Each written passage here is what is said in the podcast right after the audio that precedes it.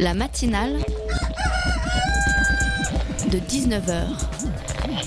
Et bah, c'est une émission qui parle de société, politique, euh, Culture alternative. On va aussi parler de sport, euh, de gens dans la rue. et l'actualité en règle générale. On va peut-être parler des corbeilles à linge pas en osier d'Auvergne. voilà, il y aura, il y aura des invités. Sociologues, des invités chercheurs. Les invités ne diront que des choses intelligentes. Ça va peut-être s'étriper un peu de temps en temps, mais La matinale de 19h, du lundi au jeudi jusqu'à 20h sur Radio Campus Paris. Pute, salope, va ta mère, ça vous choque? Et si je vous disais que ces mots ont été utilisés par des membres des forces de l'ordre envers des lycéens? Que ces mêmes membres des forces de l'ordre ont mis à terre, tasé, étranglé, frappé au sol plusieurs de ces lycéens avant de les mettre en garde à vue sans raison? Est-ce que ça, ça vous choque? Hier matin, le lycée Sougère de Saint-Denis a été la cible de jets de fumigène et d'incendies volontaires de la part de 5 à 6 individus présents dans le lycée. Suite à cela, le lycée a été évacué, tous les élèves se sont retrouvés livrés à eux-mêmes au milieu d'un affrontement entre casseurs et forces de l'ordre. Les forces de l'ordre ont donc procédé à des interpellations massives embarquant 55 enfants, dont 49 mineurs, en garde à vue. Parmi eux, 5 jeunes soupçonnés, 5 innocents, jusqu'à preuve du contraire. Aujourd'hui, la mairie de Saint-Denis, à la mairie de Saint-Denis, des parents d'élèves, des professeurs, des élèves témoignent du comportement inadmissible des forces de l'ordre, de la violence, du manque de respect, de considération de la République à leur égard. Alors que le maire et le commissaire appellent à lever la garde à vue des enfants innocents, le procureur de la République fait la sourde oreille et les définit comme complices parce que présents sur les lieux. Eux qui, dès septembre, ont tout tenté pour alerter les représentants de l'État sur le manque de moyens humains qu'il est donné pour assurer la sécurité des élèves. Mais ces enfants, s'ils étaient sur les lieux et donc complices, n'était-ce pas parce qu'une autre institution de la République, à savoir l'éducation nationale, a refusé de les protéger, alors que certains enseignants et surveillants ont refusé d'exercer leur droit de retrait pour rester avec les enfants et assurer leur protection, l'ordre leur est donné de les mettre dehors. Comment, alors que des événements du même genre sont passés la le lycée Sougère peut-il être ouvert sans que les enfants soient plus protégés ce mardi matin? Est-il tolérable que des représentants de l'État traitent comme des animaux des élèves mineurs innocents? Il m'a tasé au sol en faisant exprès d'appuyer sur ma hanche, témoigne l'un des élèves cet après-midi. Les réponses, vous les connaissez, chers auditeurs le racisme d'État, la discrimination institutionnelle, l'abandon des banlieues. La rengaine est toujours la même, chers auditeurs, le monde est laid chaque matin comme la veille, mais cette fois-ci, c'est l'État qui en est responsable. Les élèves innocents devraient être relâchés ce soir, après 48 heures de garde à vue. Mais ce qui compte, chers auditeurs, ce ne sont pas ces deux minutes de chouinement de votre serviteur qui n'a pas d'autre ambition que de porter à vos oreilles ce qu'il a vu et entendu. Ce qui compte, c'est que l'histoire ne s'arrête pas là et que justice soit rendue. La matinale de 19h, le magazine de Radio Campus Paris. Élevons-nous un peu, chers auditeurs. Ce soir, la matinale se penche sur un sujet médical de première importance et dont le petit élément au centre du sujet ne vous dit pourtant peut-être rien les perturbateurs endocriniens. Alors, histoire de comprendre ce que sont ces perturbateurs endocriniens et pourquoi il est important de surveiller leur présence dans les produits que nous consommons, et notamment les pesticides, Sophie Border de Génération Future sera avec nous en plateau dans quelques instants. En seconde partie d'émission, Danielle Gambinos, directrice adjointe du centre FGO Barbara, et Bérénice Saliou, directrice artistique, culturelle et scientifique de l'Institut Institut des cultures de l'islam, nous rejoindront pour nous parler de la programmation du Magic Barbès, un festival qui se déroulera du 21 au 26 mars prochain autour du thème de l'insolence. Restez avec nous pour en apprendre plus, ce sera aux alentours de 19h30. De l'insolence, lui n'en manque pas, même si son insolence n'arrive pas à la cheville de sa beauté. François sera là ce soir, tout comme Maureen qui nous rejoindra pour nous parler de petits secrets entre voisins. À votre avis, qu'y a-t-il de commun entre le dentifrice, la coloration pour cheveux, le revêtement en téflon d'une poêle, une barquette en plastique réchauffée au micro-ondes et un jouet pour enfants Ils contiennent tous ou presque des perturbateurs endocriniens, des polluants chimiques très nocifs qui peuvent être présents aussi bien dans l'eau, dans l'air, que dans les aliments ou dans les produits que nous consommons. Ces substances au nom barbare dérèglent le système hormonal. L'hypothalamus et l'hypophyse, la thyroïde, les glandes surrénales, le pancréas, les testicules ou les ovaires et seraient à l'origine de graves maladies. La sensibilité aux perturbateurs endocriniens peut varier selon les périodes de la vie. Les enfants, les adolescents, les femmes en âge de procréer, enceintes ou allaitantes, font partie des populations les plus à risque. Vous l'avez entendu, ils sont présents un petit peu partout, dans le maquillage, le dentifrice, les tétines en plastique, les détergents solvants, la mousse à raser ou même le déodorant. Et pourtant, vous ne savez peut-être même pas ce que c'est et pourquoi ils sont dangereux. D'ailleurs, c'était exactement mon cas avant de préparer cette émission. Les perturbateurs endocriniens peuvent pourtant causer des cancers et perturber le développement hormonal. Alors pour nous en apprendre un peu plus sur les risques qui sont liés à leur présence dans des produits du quotidien, Sophie Border de Génération Future. Bonsoir Sophie. Bonsoir. À mes côtés pour mener cet entretien, Gabriel de la rédaction de Radio Campus Paris. Bonsoir Gabriel. Bonsoir. Sophie, On appelle aussi les perturbateurs endocriniens des leurres hormonaux. Ça donne déjà une petite indication sur, euh, sur ce que c'est. Ce sont donc des molécules qui peuvent imiter le fonctionnement de nos hormones à nous, c'est ça? En fait, c'est ça, c'est des substances ou des mélanges de substances qui sont euh, étrangères à notre organisme et auxquelles on est exposé quotidiennement et qui viennent perturber notre système endocrinien, donc nos hormones, et euh, qui ont des effets euh, négatifs sur notre santé. Gabriel. Et concrètement, c'est quoi ces effets négatifs sur euh, la population? J'ai aussi entendu que les enfants pouvaient être particulièrement touchés. Alors, les effets sont assez larges. Euh, on a des études qui prouvent des liens, euh, notamment euh, avec des pubertés précoces, de la stérilité, la baisse de fertilité ou de qualité du sperme. Ça peut aussi avoir des répercussions comme des cancers hormonodépendants, donc ça va être le cancer du sein, de la prostate. Ça peut aussi être lié à l'obésité. voilà, il y a plein de, il y a tout un spectre d'effets. Et les enfants et les femmes enceintes sont les populations les plus à risque parce que c'est euh, notamment au moment du développement du fœtus et du cerveau que Ça peut se transmettre par la mer, du coup. ça peut se transmettre par la mère et ça peut avoir des effets qui ne seront peut-être pas tout de suite euh, à la naissance. Ça peut euh, se déclencher euh, 20, 30, 40 ans derrière, voire sauter une génération et se déclencher à la génération suivante. Alors, du coup, qu'on comprenne bien, ces produits, ils sont pas présents naturellement dans nos produits de consommation ou c'est quelque chose qu'on a rajouté C'est des produits chimiques. C'est des produits chimiques ont été euh, rajoutés. À quoi ils servent au départ? Que- que- que- Comment ça se fait qu'on rajoute euh, des, des choses comme ça dans nos produits de consommation? Alors, dans les, par exemple, euh, dans les cosmétiques, ça peut être des conservateurs. Les, sur, certains pesticides ont des effets euh, perturbateurs endocriniens. Donc, euh, les pesticides peuvent servir à tuer euh, les insectes, les mauvaises herbes. euh, donc, euh, voilà. Et après, on les retrouve dans l'alimentation. Euh, et ce sont tout un tas de- de- d'additifs ou de produits euh, chimiques qui, derrière, euh, ont des répercussions sur nos organismes. Au niveau médical, quand on parle d'études qui prouvent euh, des liens euh, sur euh, l'impact sur notre santé, est-ce qu'on parle de quelque chose dont on doute ou est-ce qu'on parle de quelque chose dont on est sûr aujourd'hui? Alors c'est compliqué de, prouver vraiment la sûreté des perturbateurs endocriniens, notamment parce que c'est sur des substances très larges, il y en a plusieurs, et ça a des effets très larges. Donc c'est plus compliqué de prouver exactement les effets des perturbateurs endocriniens et quelles substances sont perturbateurs endocriniens. Mais aujourd'hui, il y a une base de données qui s'appelle la base TEDx qui classe les perturbateurs endocriniens en fonction de est-ce que c'est probable, est-ce que c'est euh, quasi sûr ou pas. Donc on, on est On en peut cours- retrouver, Voilà, on euh, peut retrouver. Aujourd'hui, on a quand même une base solide qui montre que euh, tel ou tel produit va avoir des effets perturbateurs endocriniens euh, sur nos systèmes. Et Gabriel, justement, quand on parle de doute, Euh, bah, justement, le doute, il est entretenu. Est-ce qu'il faut lutter contre le fait que euh, il y ait des gens qui entretiennent un doute euh, Oui. sur ça Oui, absolument, il faut lutter parce que les perturbateurs endocriniens aujourd'hui, c'est un réel problème de santé publique.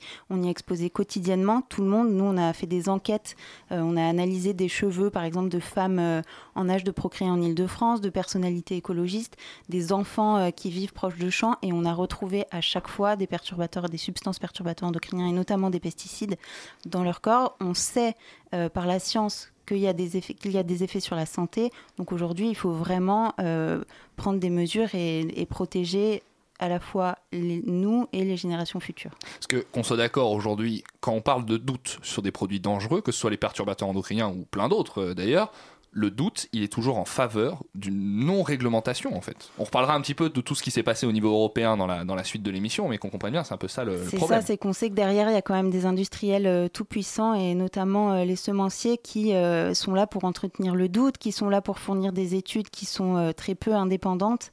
Et nous, ce qu'on cherche à montrer, c'est qu'aujourd'hui, on a, on a les études qui montrent qu'il y a un danger et quand il y a danger, il faut interdire. Gabriel. Est-ce que quand on est tombé malade à cause de ces perturbateurs endocriniens, qu'on a eu des effets, est-ce qu'on peut se prévaloir d'avoir été victime de ça? Est-ce qu'il y a un statut? Est-ce qu'on reconnaît qu'ils sont responsables? Alors sur les pas sur les perturbateurs endocriniens en tant que tels, a priori. Euh, sur les pesticides, par exemple, aujourd'hui, il y a des agriculteurs qui sont malades des pesticides. Alors, il n'y a pas de statut officiel de victime des pesticides, mais il y a certaines maladies qui sont reconnues comme maladies professionnelles, comme le lymphome non-Hodgkinien, par exemple, ou la maladie de Parkinson. Donc, c'est un début, mais sur les perturbateurs endocriniens, non, aujourd'hui, il n'y a rien. Concrètement, les pesticides, c'est vraiment le produit sur lequel euh, on doit le plus se focaliser euh, aujourd'hui, ou est-ce qu'il y a d'autres euh, produits au quotidien qui sont vraiment très dangereux aussi? Nous, on travaille sur les pesticides parce que, enfin, on a un focus pesticides parce que notre association est vraiment une association de lutte contre les pesticides à la base, mais il y a tout, tout plein d'autres euh, produits, euh, notamment les cosmétiques, les revêtements de poils, euh, les les canapés même. euh, donc euh, il y a vraiment les, plastiques et les jouets pour enfants sont aussi des catégories de produits dans lesquels on retrouve des perturbateurs endocriniens et sur lesquels il faut lutter. Alors nous, on est plus en, annexe de ça, il y a d'autres associations qui le font, mais, euh, mais clairement, oui, il y a, les pesticides, mais il y en a d'autres. On parlait aussi un petit peu avant l'émission d'un doute que j'ai eu en faisant des recherches justement sur, sur le sujet. Il y a une question de dosage et de. En fait, pas de dosage, du fait que.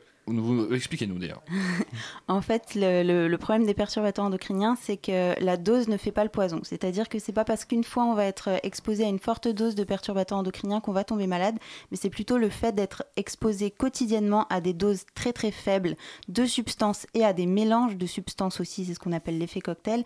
C'est-à-dire que parfois euh, une substance pourrait être euh, inoffensive, mais une substance mélangée à une autre, mélangée à une autre, mélangée à une autre, hop, effet explosif. Et là, on peut avoir euh, des effets. Donc euh, aujourd'hui, on sait qu'on est exposé à très faible dose tous les jours. Donc encore une fois, il faut interdire.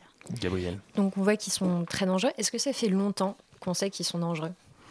Ça fait, euh, je pense, une dizaine d'années qu'on le sait. Alors, euh, on en- nous, on travaille dessus depuis euh, de nombreuses années. Seulement, la question arrive dans les médias aujourd'hui seulement, et c'est une bonne chose que ça arrive maintenant, mais ça fait des années qu'il y a de- de- des recherches là-dessus. Justement, on commence à en parler. Ces produits, ils sont dangereux. Aujourd'hui, on va dire en France, pour l'instant, comment sont réglementés euh, les, taux de présence ou la présence ou non de ces perturbateurs endocriniens dans nos produits de consommation Alors, il n'y a pas de, limite maximale de perturbateurs endocriniens à proprement parler. Par exemple, sur les pesticides, il y a des limites maximales de résidus qui sont autorisées. Mais nous, pour nous, elles sont déjà beaucoup trop hautes, justement pour cette histoire de faible dose. Et, euh, le fait que même à faible dose, une exposition quotidienne fait qu'on aura des, euh, problèmes derrière. Euh, ensuite, c'est au niveau européen que les substances sont autorisées ou non. Puis ensuite, au niveau français. Et aujourd'hui, il y a toute une bataille justement au niveau européen sur la question des perturbateurs endocriniens. Euh, Justement, parlons- parlons-en de cette bataille. Je crois que c'était le 28 février dernier. Euh, la Commission euh, européenne, c'est même pas que ça a été refusé, c'est qu'elle a renoncé à présenter une, une motion parce que elle n'avait aucun soutien au Parlement et c'était la troisième fois que ça aurait été un échec pour, pour faire passer une motion de, contrôle là-dessus. Euh, qu'est- Qu'est-ce qui se passe au Parlement européen en ce moment? Alors en fait, ce qui se passe pour remonter un petit peu dans le temps, c'est que en Europe, on a un règlement pesticide qui date de 2009 et qui dit que un pesticide doit être interdit s'il est perturbateur endocrinien, ce qui est très bien pour nous. Sauf que aucune définition européenne n'existe des perturbateurs endocriniens. Or, la Commission européenne devait donner une définition des perturbateurs endocriniens à la fin de 2013. On a attendu fin 2013, fin 2014, fin 2015, toujours rien. Elle a enfin pondu quelque chose fin 2016. Or, la définition de la Commission européenne est tout à fait inacceptable. C'est-à-dire que ça, ça- pour définir une substance comme perturbateur endocrinien, il faudrait un niveau de preuve qui est quasiment impossible à avoir. Donc, aucune substance ne serait euh, définie comme perturbateur endocrinien. Et en plus, il y aurait des normes dérogation.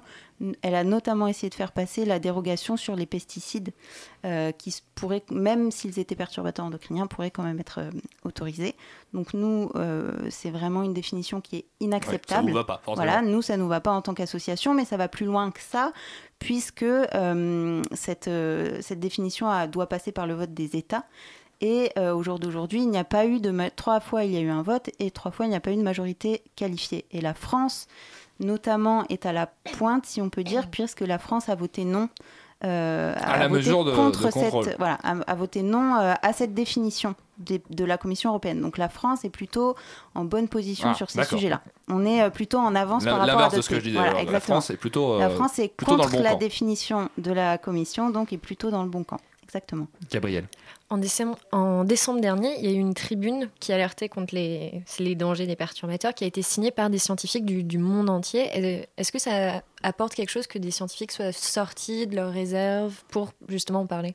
Ça apporte quelque chose dans le sens où ça montre que la science a déjà des preuves des effets des perturbateurs endocriniens. Ça montre que la science dit qu'il faut l'interdire quelque part. Et aujourd'hui, il y a un consensus euh, scientifique pour dire que les perturbateurs endocriniens sont dangereux et qu'il faut les interdire.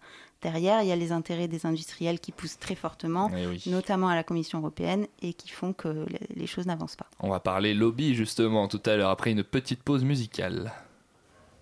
La matinale de 19h, du lundi au jeudi jusqu'à 20h sur Radio Campus Paris.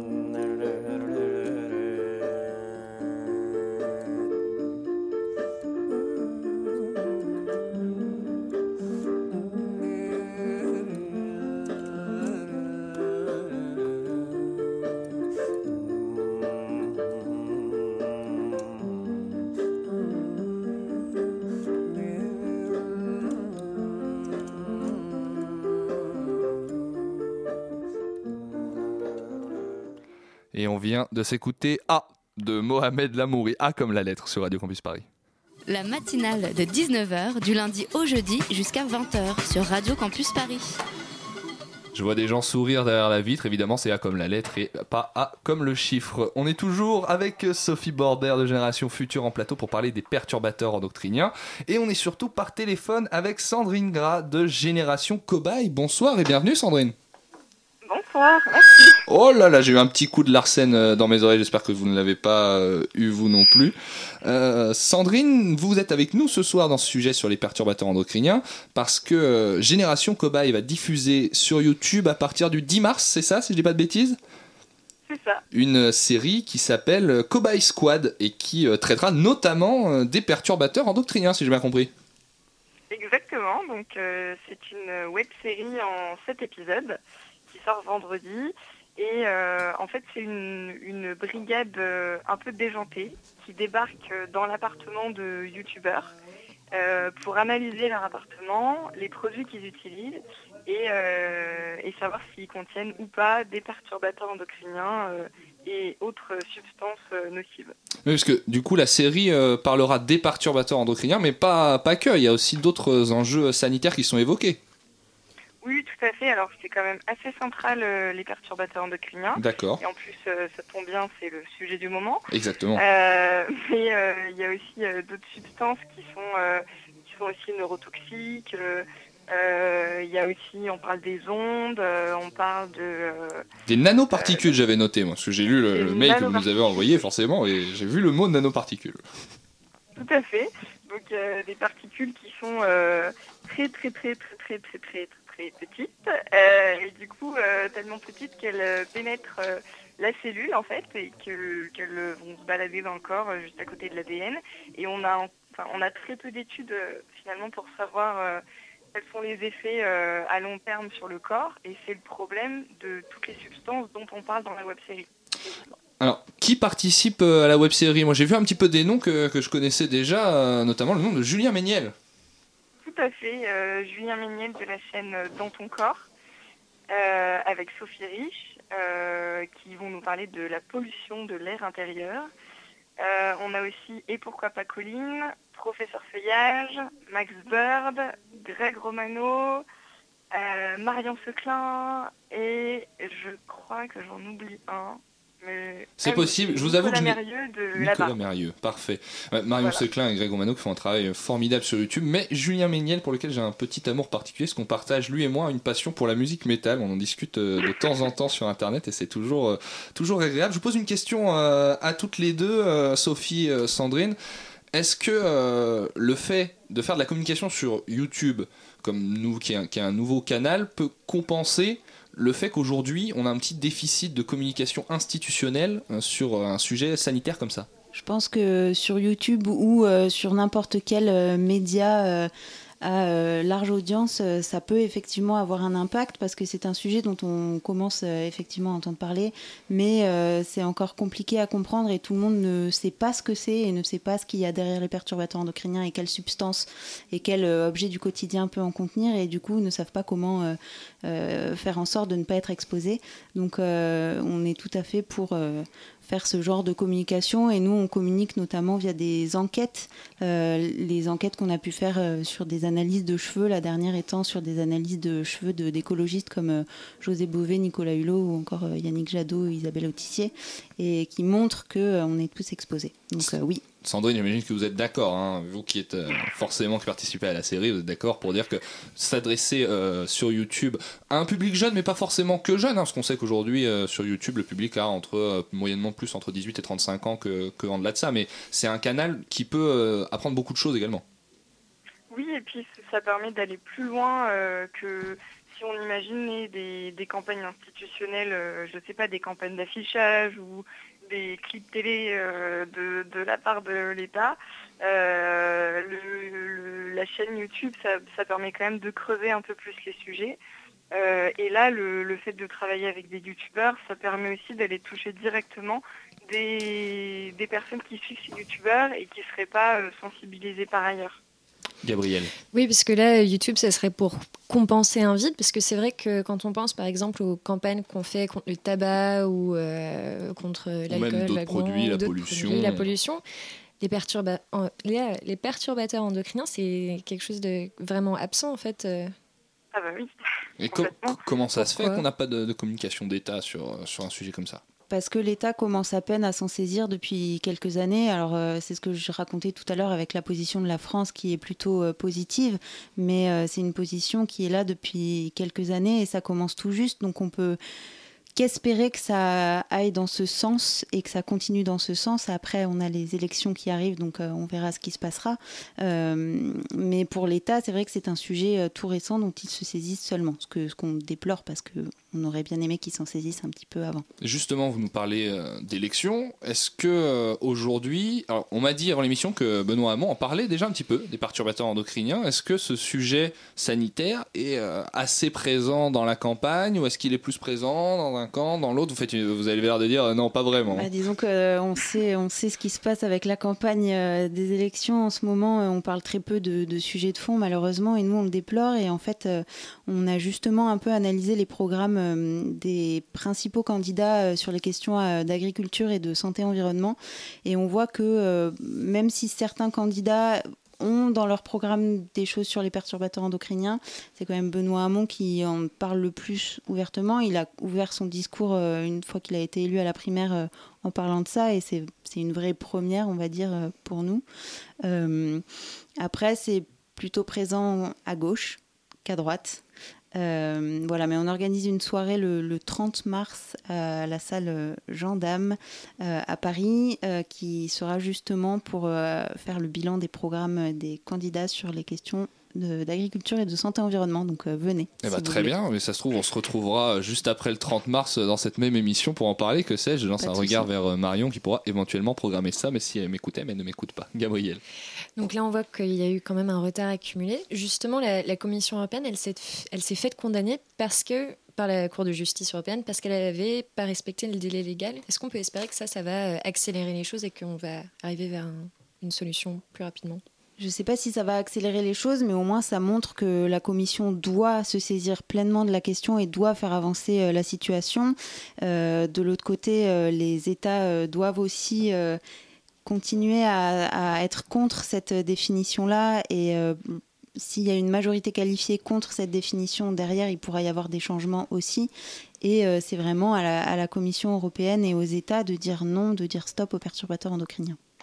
Euh, je me retourne vers vous une nouvelle fois, euh, Sandrine, mais Sophie aussi, votre réponse m'intéresse là-dessus. Je parlais un petit peu de jeune public tout à l'heure, qui n'est pas forcément, faut pas croire que c'est parce que c'est sur YouTube que c'est pour un jeune public, mais le fait est que euh, c'est important de faire de la sensibilisation sur des sujets comme ça. Est-ce que, je sais pas, imaginons la, votre série, Sandrine, est-ce qu'elle pourrait servir de, de support dans, dans des écoles, de support dans des collèges pour aborder ces sujets-là? Est-ce que c'est des choses qui vous plairaient, ou peut-être que vous avez déjà réfléchi Alors, euh, des écoles et des collèges, euh, peut-être pas, parce que l'humour euh, euh, de la web série, qui, qui est vraiment un contenu qu'on a voulu drôle, et du coup, c'est parfois quand même assez décalé, et je pense que ça s'adresse plus à des jeunes adultes. D'accord. J'ai- Du coup, j'ai encore plus hâte de la découvrir maintenant. beaucoup de beaucoup de suspense. Euh, mais par contre, euh, c'est vrai que nous, tous les supports qu'on fait, enfin, on, a, notamment développé euh, un flyer qui s'appelle les 7 commandements de l'éco-orgasme et euh, on l'a fait en version éco-drag pour euh, les collèges et les lycées. Et euh, ça, c'est un support qui nous est très souvent demandé par euh, des infirmières ou même euh, des professeurs euh, qui nous con- contactent pour en recevoir et pour les utiliser dans les écoles. Donc, euh, c'est d'un côté très positif et d'un autre côté, encore une fois, ça veut dire qu'il y a un gros manque euh, de euh, la part de, bah, l'éducation nationale euh, sur euh, toute la formation à la santé euh, auprès des jeunes.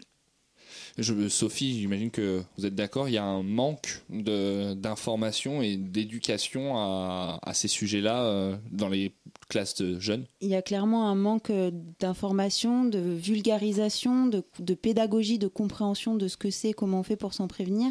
Il y a aussi un manque dans la, formation, notamment du monde médical.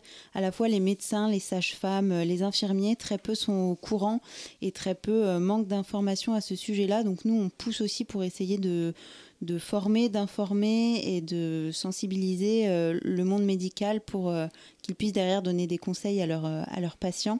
Euh, mais clairement, oui, il y a un manque d'information et de formation. Gabriel, une dernière question? Une dernière question. Euh, donc, clairement, il y a un problème. Comment est-ce qu'au jour le jour, dans- euh, personnellement, on peut s'en protéger, éviter leurs effets, etc. etc. Alors, le principal conseil, c'est de dire de commencer par euh, manger bio. Parce qu'en mangeant bio, on, est sûr que les aliments ont été produits sans utilisation de pesticides chimiques de synthèse. Ensuite, euh, pour les cosmétiques, vous pouvez pareil utiliser euh, des produits bio ou alors faire vos cosmétiques euh, vous-même à partir de produits bio. Et c'est vraiment le, le conseil principal qu'on a euh, au jour d'aujourd'hui. Faites vos cosmétiques vous-même. Merci beaucoup euh, Sophie Border de Génération Future d'être venue parler avec nous pour mieux comprendre euh, ce sujet sur les perturbateurs endocriniens. Merci également à vous Sandrine. On rappelle la web série c'est après-demain sur YouTube. Peut-être déjà l'heure à laquelle la vidéo sortira, qu'on soit, soit tous devant notre ordi? En fait, elle sort jeudi soir. Elle sort jeudi soir. Ah, c'est merveilleux. Euh, si vous suivez euh, le live Facebook sur la page de Génération Cobaye. Eh bien, très bien, merci à vous. Quant à nous, chers auditeurs, on se dit à tout de suite pour la chronique de Maureen après une petite pause musicale. Eh, tonton Les cabas, ils sont trop lourds euh, Allez, monte dans la voiture. Ouais, Bilal, il s'en va Monte, Bilal, monte. Eh, Atmen Allez, monte, monte. Allez, on y va, on y va. Eh, eh mais Karim, mhm. tonton du bled. Tonton du bled. Pour tous les Miss Mourt, le Blady. Je voulais rester à la cité, mon père m'a dit. Dans ce cas-là, je ramène tous mes amis. Alors dans une semaine, je rentre à Vitry. J'irai finir mes jours là-bas. Je voulais rester à la cité, mon père m'a dit. Dans ce cas-là, je ramène tous mes amis. Alors dans une semaine, je rentre à Vitry. J'irai finir mes jours là-bas. Je suis sur la base break chargée. Allez, montez les neveux. Juste un instant que je mette sur le toit la grosse malle bleue. Nombreux comme une équipe de foot, voiture à ras du sol. On est les derniers locataires qui décollent. Le plein de gasoil et de gazous pour pas flancher. Bilal, va pisser. Le temps que je fasse mon petit marché. Direction le port, toujours le pied sur le plancher. Jusqu'à Marseille avec la voiture un peu penchée. Plus 24 heures de bateau, je sais c'est pas un cadeau. Mais qu'est-ce que je vais kiffer sur la place Zido À Béjaïa City, du haut de ma montagne. Avant de rentrer feu d'art, je fais un petit détour par Warlan. Vu qu'à Paris j'ai dévalisé tout à ti. Je vais rassasier tout le village, même les plus petits. Du tissu et des bijoux pour les jeunes mariés. Et des jouets en pagaille pour les nouveaux-nés Je voulais rester à la cité, mon père m'a dit. Dans ce cas-là, je ramène tous mes amis. Alors dans une semaine, je rentre à Vitry J'irai finir mes jours là-bas. Je voulais rester à la cité, mon père m'a dit. Dans ce cas-là, je ramène tous mes amis. Alors dans une semaine, je rentre à Vitry. J'irai finir mes jours là-bas. Je suis sur la plage à bouler mat avec mon zinc et son derbouka dans la main. Un verre de Selecto, imitation coca. Une couche de zizitoun sur le corps et sur les bras. Avec mon poste sur un fond de Zerwania. On parle de tout et de rien. Des Nike au visa, de la. Et on vient de s'écouter Tonton du Bled de 113 sur Radio Campus Paris. La matinale de 19h sur Radio Campus Paris. On vous répète tous les jours que La La Land c'est absolument incroyable et ça vous saoule Ben oui, vous êtes peut-être comme moi, vous voulez de la fiction sans ambition dont personne ne parle jamais. Mais c'est le moment d'illuminer vos matins avec TF1, Maureen. Absolument, Erwan, c'est le moment parce que tous les matins sur TF1, il y a un petit bijou absolument euh, sous-estimé. Petit secret entre voisins. Alors je vous pitch rapidement le truc. Petit secret entre voisins, c'est donc euh, des histoires hein, d'à peu près 30 minutes qui parlent de gens absolument ordinaires à qui il arrive des trucs complètement folichons. en gros, c'est le plus souvent euh, une famille de gens vraiment lambda, dans une banlieue résidentielle encore plus lambda, dans laquelle débarquent des nouveaux voisins soi-disant mystérieux. Un des membres de la famille lambda va alors se faire des gros films hein, sur les nouveaux venus, du type machin a-t-il tué sa femme? Mon mari me trompe-t-il avec la nouvelle voisine? Il va alors mener l'enquête sur un mode mi-fiction, mi-confession, c'est-à-dire que chaque épisode alterne entre des séquences fictionnelles classiques et des séquences où le personnage s'adresse à nous face caméra, comme dans tous les programmes de télé-réalité qu'on connaît et qu'on adore. Ah bah et puis, euh, au bout de 30 minutes d'un suspense absolument insoutenable hein, et d'un jeu d'acteur euh, vraiment renversant, le malentendu entre les voisins est dissipé. En fait, la femme de machin, elle n'est pas du tout morte, elle est partie en croisière. et finalement, la nouvelle voisine n'est pas du tout la maîtresse de votre mari, puisque c'est sa sœur qui l'avait en fait perdu de vue depuis très longtemps, blablabla. Bref, tout peut enfin rentrer dans l'ordre. Mais dis-moi, Maureen, ça a quand même l'air super chiant ton truc À quel moment est-ce que tu trouves que ça a de l'intérêt? Eh bien, justement, Petit Secret entre voisins est intéressant parce que ça pousse à l'extrême la capacité des séries télévisées à parler du quotidien, de la vie courante, hein, des aventures de tous les jours, mais aussi et surtout euh, des relations entre les gens, les blancs, les non-blancs, les jeunes, les vieux, les riches, les pauvres, et bien sûr les hommes et les femmes dans la ah. société.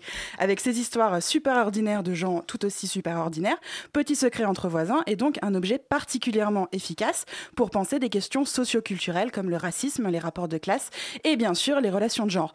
Et À ce sujet, TF1 a diffusé ce matin un épisode particulièrement gratiné. Putain, ça tombe bien ça, dis donc. Ah, mais oui, Qu'est-ce qu'il donc. raconte cet épisode C'est l'histoire de Elena, une femme au foyer, de Marcello, euh, son mari, un papa dont les origines italiennes en font essentiellement un gros macho, je vais Ah bah oui, vous le dire, et de leur fils Nicolas. Alors Marcello, en plus d'être un gros macho, il est aussi au chômage et il est en plus homophobe. Il a tout pour lui. Et, exactement. Et comme par hasard, au début de l'épisode, un barguet ouvre dans sa rue et en même temps, eh ben, lui, il trouve du boulot comme comptable dans une boîte de je sais plus trop quoi, entrepreneuriat de machin. Enfin bref. je vous la fais courte, mais après moult péripéties, on comprend en fait que Marcello, il travaille dans le barguet en question et que du coup, il revient sur ses préjugés, à la fois sur les femmes, qui ne sont plus obligées de faire seulement la cuisine dans leur journée, disons, et sur les homos, qui ne sont plus seulement des gros pervers. Et en fait, du coup, il devient un type bien. Alors, il y aurait vraiment beaucoup à dire hein, sur la relation qu'entretient Marcello euh, avec ses voisins, mais ce qui m'intéresse ici, c'est plutôt la trajectoire du personnage masculin au sein de son foyer. Comment est-ce qu'il passe d'une figure masculine à l'autre Mais justement, Maureen, comment est-ce Eh, qu'il mais passe d'une figure masculine à l'autre alors, au début, Marcello, c'est vraiment un gros macho, euh, tout ce qu'il y a de plus classique. Il passe sa vie dans son canapé, dans son canapé il exige euh, de sa femme qu'elle fasse tourner absolument toute la baraque, et il se fout allègrement de la gueule de son fils, qui, à 17 ans, n'a toujours pas de meuf. C'est un Sims, en fait. Mais surtout, exactement, mais surtout, euh, Marcello est un macho soi-disant affaibli. Il est au chômage depuis 3 ans, ce qui l'installe du coup comme une figure masculine défaillante, incapable de subvenir aux besoins de sa famille. Nous voici donc face à une bonne, bonne crise de la masculinité des familles, comme on aime bien, que les héros AUTS et héros OS du patriarcat vont s'empresser de rattacher, surtout aujourd'hui, à la libération des femmes et à leur combat pour l'égalité. Or, contrairement à ce qu'on croit, la crise de la masculinité n'a rien d'une faiblesse. Au contraire, c'est la condition sine qua non hein, de la pérennité du patriarcat et de la domination masculine, comme l'explique hein, entre autres l'anthropologue Mélanie Gourarier, qui vient de publier un livre absolument passionnant qui s'appelle Alpha Mâle. Je la cite, le concept de crise de la masculinité pose les hommes comme un groupe dont les intérêts sont menacés. Mais à toutes les époques, il y a eu un discours sur le masculin affaibli, menacé par le féminin. La crise de la masculinité est donc moins le symptôme d'une réalité sociale que le moyen de légitimer et donc de maintenir des positions de pouvoir. Fin de citation. Et à ce titre, l'épisode de Petit secret entre voisins de ce matin, il est particulièrement concluant. Il suit euh, en effet la transformation de Marcello, ce gros macho qui, au contact de ses collègues homo, devient un homme tolérant, ouvert au monde et qui assume son côté féminin, comme on dit, c'est-à-dire Ah bah qu'il oui. met de la crème hydratante et qu'il arrête de mettre des costumes euh, ringards. Bref, donc ce mec, d'abord une figure euh, masculine obsolète, hein, délégitimée, euh, dont la société post-MLF, c'est-à-dire post-mouvement pour la libération des femmes, ne peut plus se satisfaire. D'abord cette figure, Marcello devient ensuite une figure masculine moderne qui a accepté l'égalité de genre, mais qui n'en reste pas moins dominante. Pour preuve, à la fin, c'est toujours son seul salaire qui fait tourner la maison, et même s'il fait la cuisine et le repassage, il est tellement nul que sa femme insinue qu'elle va s'en occuper elle-même. Ça, c'est notre meilleure excuse à nous. hein, Exactement. Au nom toujours, vous avez toujours des excuses, c'est bien ça le problème. Au nom de l'égalité des genres et du partage des tâches, Marcello a ainsi servi l'air de rien à renouveler et à régénérer la domination masculine. Bel hommage de TF1 à la Journée internationale de lutte pour les droits des femmes. Maureen, un jour, je vais te lancer un défi de trouver euh, des signes de représentation sociale à analyser dans le truc le plus basique du monde. Tu as une capacité incroyable Je à faire relève ça. le défi quand tu veux.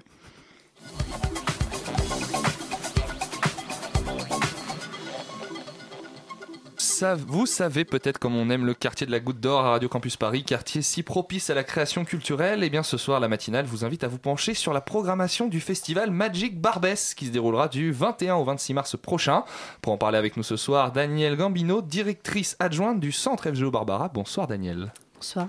Et Bérénice Saliou, directrice artistique, culturelle et scientifique de l'Institut des cultures de l'islam. Bonsoir Bérénice. Bonsoir. À mes côtés également pour m'accompagner dans cette interview, Christelle de la rédaction de Radio Campus Paris. Bonsoir Christelle. Bonsoir. Euh, je vais envie de vous poser la question comme ça de but en blanc. Le thème de- du festival cette année, c'est l'insolence. Qu'est-ce que ça signifie pour vous, ce terme, et ce qu'il y a derrière, forcément? C'est ça qui nous intéresse. L'insolence, c'était euh, avant tout euh, l'envie de faire référence à l'histoire de ce quartier, de Barbès, de la Goutte d'Or, qui a été euh, marqué depuis de nombreuses années par certaines attitudes insurrectionnelles, de résistance, d'envie de se démarquer aussi, et surtout de soutien à différentes communautés. Je pense par exemple aux sans-papiers, qui ont été largement accueillis dans l'église Saint-Bernard. Je ne sais pas, Daniel, si tu veux... Bah oui, c'est enfin, enfin, ce que dit Bérénice. euh, C'est-à-dire qu'on avait envie de rendre hommage à cette. euh, parce qu'on est dans une année électorale et, euh, et qu'aujourd'hui, tout le monde se pose cette question de comment faire pour, euh, pour défendre la liberté, la démocratie, etc. Et c'est vrai que l'histoire de le quartier de la Goutte d'Or a une vraie, une vraie histoire avec la défense des droits, des libertés individuelles. Et on l'a nommé insolence parce que, parce que bah, dans la défense des libertés, il y a une certaine insolence aussi. On a Et besoin d'insolence. Et on a besoin d'insolence aussi, on a besoin aussi de transgresser, on a besoin d'avoir une parole libre et que ça témoigne d'une certaine insolence. Et puis ça ouvrait aussi le champ euh, artistique, disons. Et d'ailleurs, euh, pour ceux qui ne savent pas forcément, la goutte d'or, c'est quoi? C'est quelle zone précisément? Et pourquoi goutte d'or?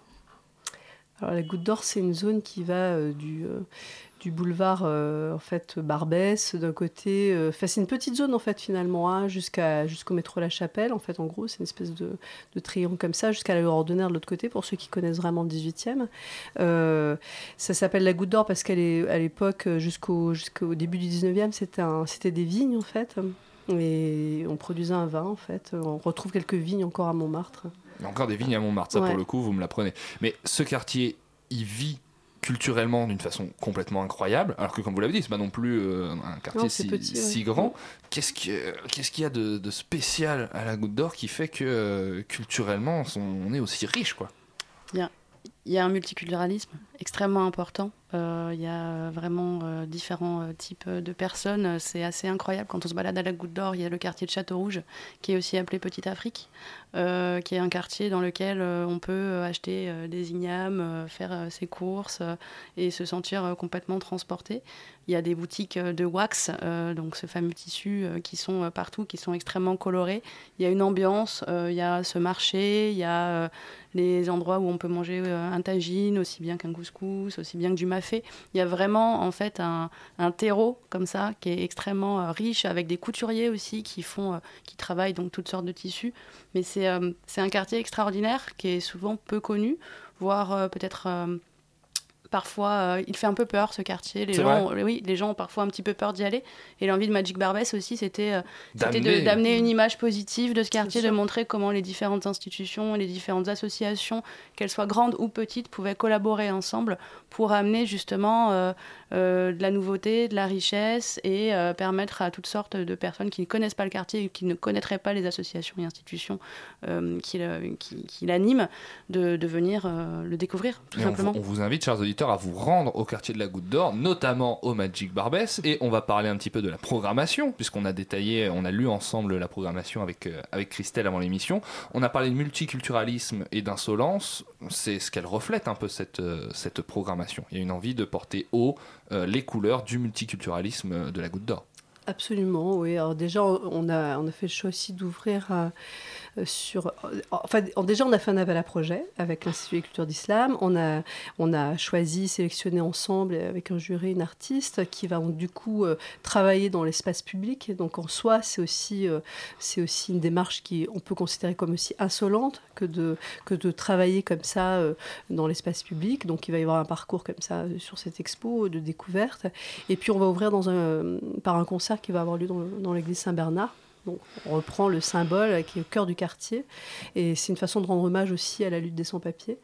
Et on ouvre en fait en plus avec euh, Motivé, donc qui, euh, a un groupe, enfin je veux dire un groupe qui est surtout un mouvement politique en fait, porté par un collectif qui s'était créé autour de Zebda et qui, euh, a décidé de, re- de retourner cette année, de se refonder pour... euh, pour, euh, parce que c'est une année électorale aussi. Et puis, Et bien justement, vous parlez de motiver, et je vous promets, chers auditeurs, que rien n'a été écrit avant l'émission. C'est le morceau qu'on va s'écouter tout de suite. La matinale de 19h, le magazine de Radio Campus Paris. C'est ça ma dédicace à ceux qui ont résisté par le passé? J'y vais.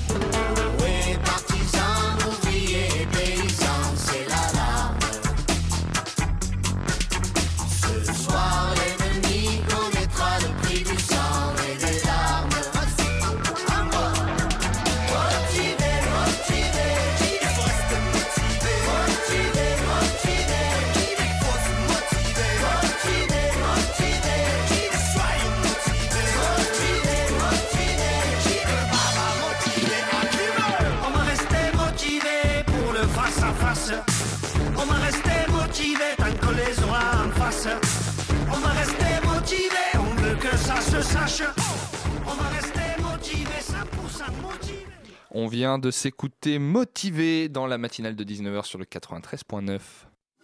La matinale de 19h. Nous sommes toujours en plateau avec Danielle Gambino, directrice adjointe du centre FGO Barbara, et Bérénice Saliou, directrice artistique, culturelle et scientifique de l'Institut des cultures de l'islam, pour parler du Magic Barbès. On en parlait un tout petit peu juste avant la pause musicale, motivé, euh, qui porte euh, haut et fort euh, l'engagement politique aussi du, du- festival, qui est un groupe s'est reformé parce qu'on est en année électorale et qui a un contexte particulier. Ah oui, motivé, c'est reformé cette année, donc c'est pour ça aussi que nous, on les a invités à ce genre de festival. Ce sera quel soir Euh, du coup? C'est le soir de l'ouverture. Le soir de l'ouverture. euh, le mardi soir, euh, dans l'église Saint-Bernard. Et il y a aussi un autre groupe, qui est un groupe qui est aussi porté par Tactique Collectif, qui est l'assaut en fait euh, de Motivé, Mhm. euh, une asso toulousaine, et comme- qui s'appelle Communero, et qui, qui, se- qui va présenter son nouveau projet aussi. Communero, c'est vraiment au- autour des chants révolutionnaires espagnols, et donc c'est aussi une thématique de l'engagement. Et un des autres euh, artistes qui a retenu mon attention dans la programmation, il y en a plein d'autres bien sûr, on n'aura peut-être malheureusement pas le temps de tous les citer, c'est Mohamed Lamouri, qui est un artiste qui fait euh, du rail et Ouais. qui, est, euh, qui a un parcours absolument euh, formidable. Il me semble qu'il a commencé à jouer euh, dans le métro, si je dis pas Ouais, de il bêtises. joue dans le métro. Il joue toujours dans le métro. Il joue tous les jours dans le métro. Et quand est-ce qu'on va le retrouver au Magic Barbès? On le retrouve à Magi- dans Magic Barbès, ça sera, le, bah, ça sera le deuxième jour du festival. Il va jouer euh, à FGO Barbara avec euh, Naïsam Jalal euh, en première partie. Donc c'est un artiste, bon, là, il, va jouer tout seul. En fait, il joue, Mhm. il joue toujours tout seul dans le métro. hein. Il joue avec une petite boîte à rythme. Et euh, bon, il y a beaucoup de gens qui l'ont remarqué parce qu'il a une voix incroyable et euh, c'est quelqu'un de.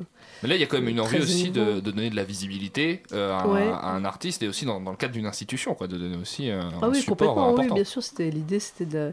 bah, ça, c'est aussi la démarche de l'insolence, c'est aussi euh, voilà de- de- d'ouvrir culturellement à tout type d'artistes et aussi des artistes du métro, des gens qui sont euh, voilà euh, qui sont complètement indépendants et pas du tout dans le système entre guillemets. Christelle. Mais tous les artistes que vous avez sélectionnés, il fallait forcément qu'ils aient un lien avec Barbès ou absolument pas? Ah non, pas du tout, non. mais en fait, euh, ces artistes-là n'ont pas de lien particulier avec Barbès. Ils ont un lien avec, euh, euh, la thématique, en tout cas. Dans, enfin, en tout cas, dans, la programmation qu'on a, qu'on a, qu'on a, qu'on a choisie, je pense que- qu'on peut- enfin, c'est quelque chose de partagé. spirituel, en fait. C'est en tout cas, oui, c'est des artistes qui défendent une certaine vision de la culture, euh, d'ouverture, de liberté, de, de résistance, comme Naïsam Jalal aussi. Mais, euh, mais voilà, c'est des gens qui, qui, euh, qui défendent une certaine idée, en tout cas, de l'indépendance. Et oui, on a parlé aussi, on a évoqué ça pendant la pause musicale. Naïsam Jalal et Rhythm of Resistance. Résistance, c'est dans le nom. Finalement, on pouvait pas, Voilà. on pouvait pas l'inventer. Ce sera quel soir ça? C'est le même soir que Mohamed Ce sera le même soir. Il faudra faire un choix. On pourra voir les deux. Mais non, c'est le même concert. On pourra voir Voilà. les deux. Et tout est si, euh, si parfaitement euh, enchaîné. Mohamed Lamouri est également, euh, je, me tourne, je me tourne vers vous, Bérénice, est également présent euh, dans une exposition euh, au, à l'Institut des cultures de l'islam. Effectivement, euh, c'est une exposition que l'on vient d'ouvrir hier soir. et qui s'appelle Rock the Casbah. Donc on est là aussi sur complètement dans la thématique. Ah L'envie oui. aussi c'était d'avoir quelque chose, de, une programmation qui soit cohérente.